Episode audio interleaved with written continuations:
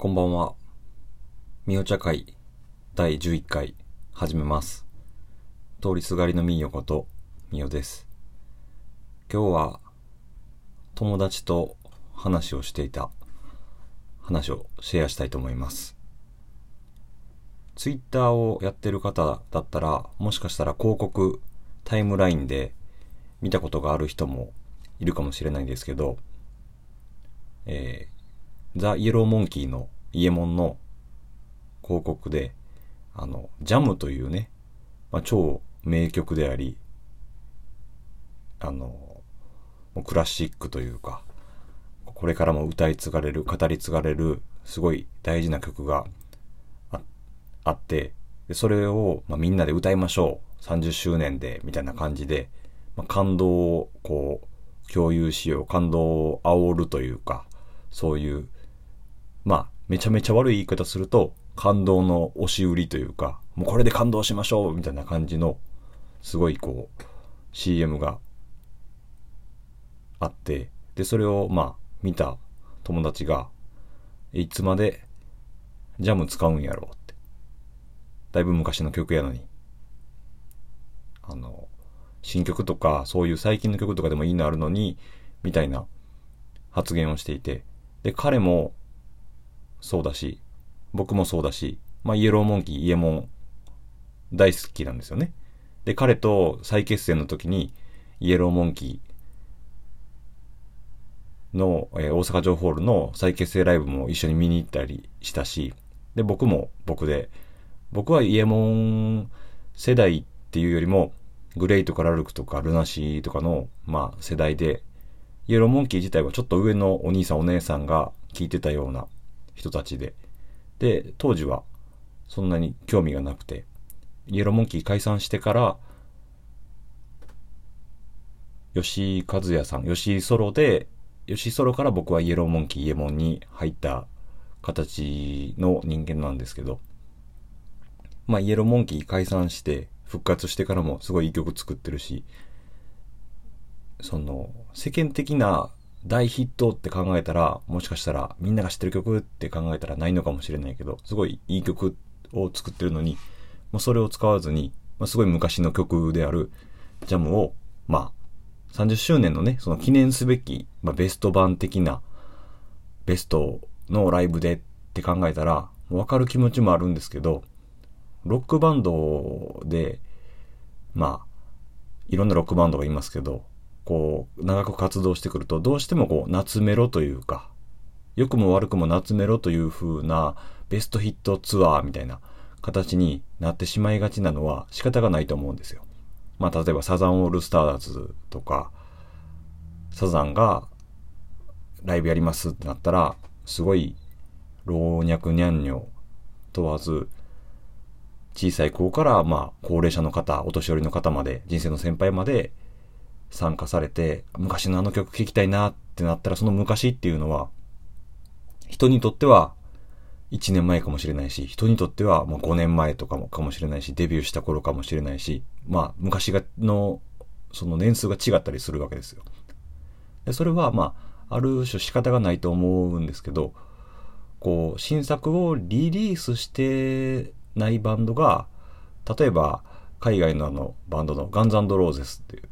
ガンズってバンドがずっとリリースしてなくて、昔の曲で、まあ、ツアーやったり、フェス出たりとかして、アルバム出てないから昔の曲やるっていうのは、まあなんかね、形としてわかるんですけど、新作出てて、新作を作ったにもかかわらず、新作からあまりやらずに、その昔のファンに、こう、媚び売るというか、昔のファンだけ満足させる、自分たちのこう、身内乗りというか、それって、そのコアなファンとかオールドファン、昔から好きなファンに対しては、すごい親切でもあるし、やったーっていう部分もあるけど、まあ、新規のファンだったりとか、そのロックバンドの最新を見たいとか、現在進行形、刺激的な部分を見たいっていう人らに対しては、まあ、物足りないと思うし、ロックバンドがそれでいいのかなっていう風な、まあロックやからっていう、ね、ロックは、その、なんていうのかな、未来であってほしいというか、まあもうロックは死んでるとか言われて、もうね、何年も経ちましたが、特にね、まあ日本は歌謡曲の国だからっていうかっていうのとかもあるかもしれないけど、テレビつけても、もうそれを、これを言うと、じゃあテレビみんなとか、その民放を批判してんの、全否定すんのかっていう方もね、いるかもしれないですけど、いや、そうじゃなくて、その、テレビつけたら、そのベストヒットなんとかみたいなやつとか、音楽祭みたいなやつ見ても、昔の曲ばっかりというか、いつのやつ、いつの時代の話をしてんねやろうっていう、びっくりするぐらい昔だったりとかするから、もちろん昔のね、名曲を歌い継ぐ、語り継ぐとかも大事やし、ああ、あの曲懐かしいねとか、そのノスタルジーな気持ちとか、そういうのも大事だと思うし、そこは否定する必要ないのかもしれないけど、なんかテレビつけて、まあテレビがオワコンと言われてもうね、数年経ちますが、テレビがそういう状況で大丈夫かなっていう風なのを思うというか、その若い人たち、例えば10代、20代の人たちはもうテレビ見てないって言われてたりとかするけど、昔の曲ばっかりをずっとありがたがって聴くっていうのは、ちょっと危険じゃないのかなっていう、なんかどんどんどんどん内に内に入っていくというか、昔は良かったな、で止まってたりとか、まあ、思考停止してたりとか、最新のものにアクセスしない、海外のものに例えばアクセスしないっていうのは、何も新しいものを生まないんじゃないのかなっていう。もちろん、その、続、同じことを続けることの大切さだったりとか、本当に昔のものを大事に大事にこう、続けていくこと、曲を愛していくことも絶対大事だけど、いつまで、あの、例えばグレイやったらハウエバーやねん。いつまでビーズやったらウルトラソウルやねん。いつまでラルク・アンシエルやったらハニーやねんっていう、その、まあ、代表曲、ヒット曲でみんなが好きで、キャッチーで、人気があるのがわかるけど、もうそろそろそのイメージやめてくれよっていう、なんていうのかな。もうちょっとアップグレード、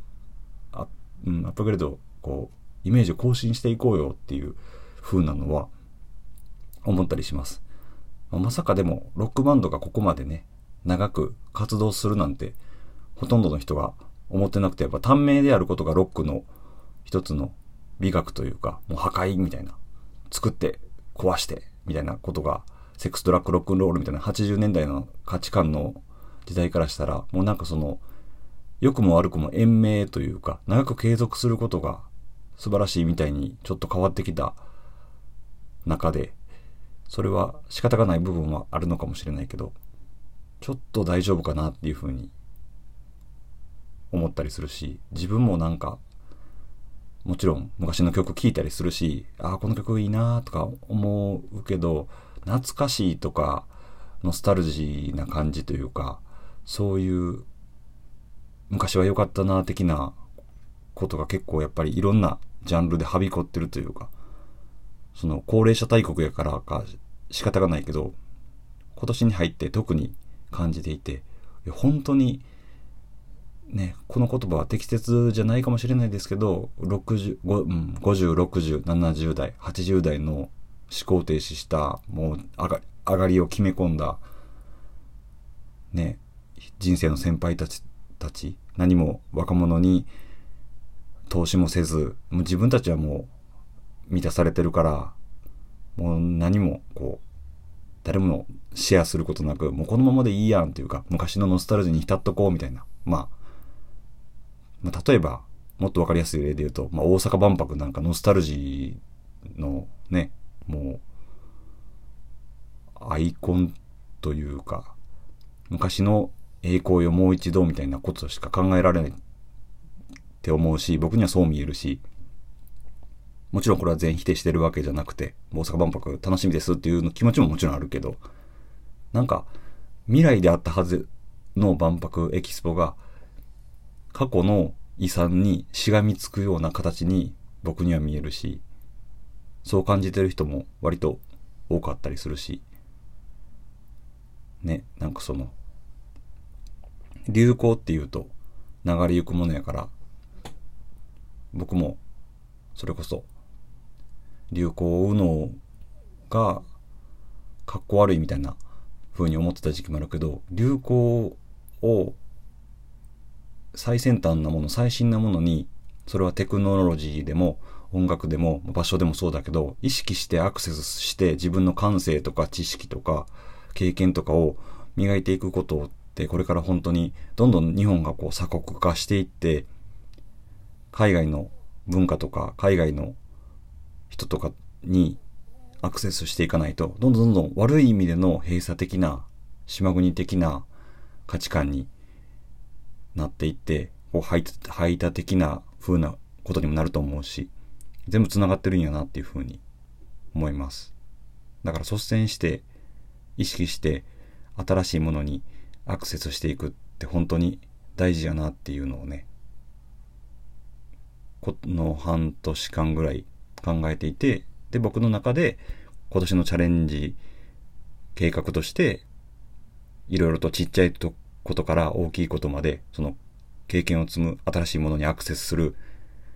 チャレンジするっていうのを今自分で実践していて、このポッドキャストもそうだし、まあ細かいことで、小さいことで言うと、TikTok 始めたりとか、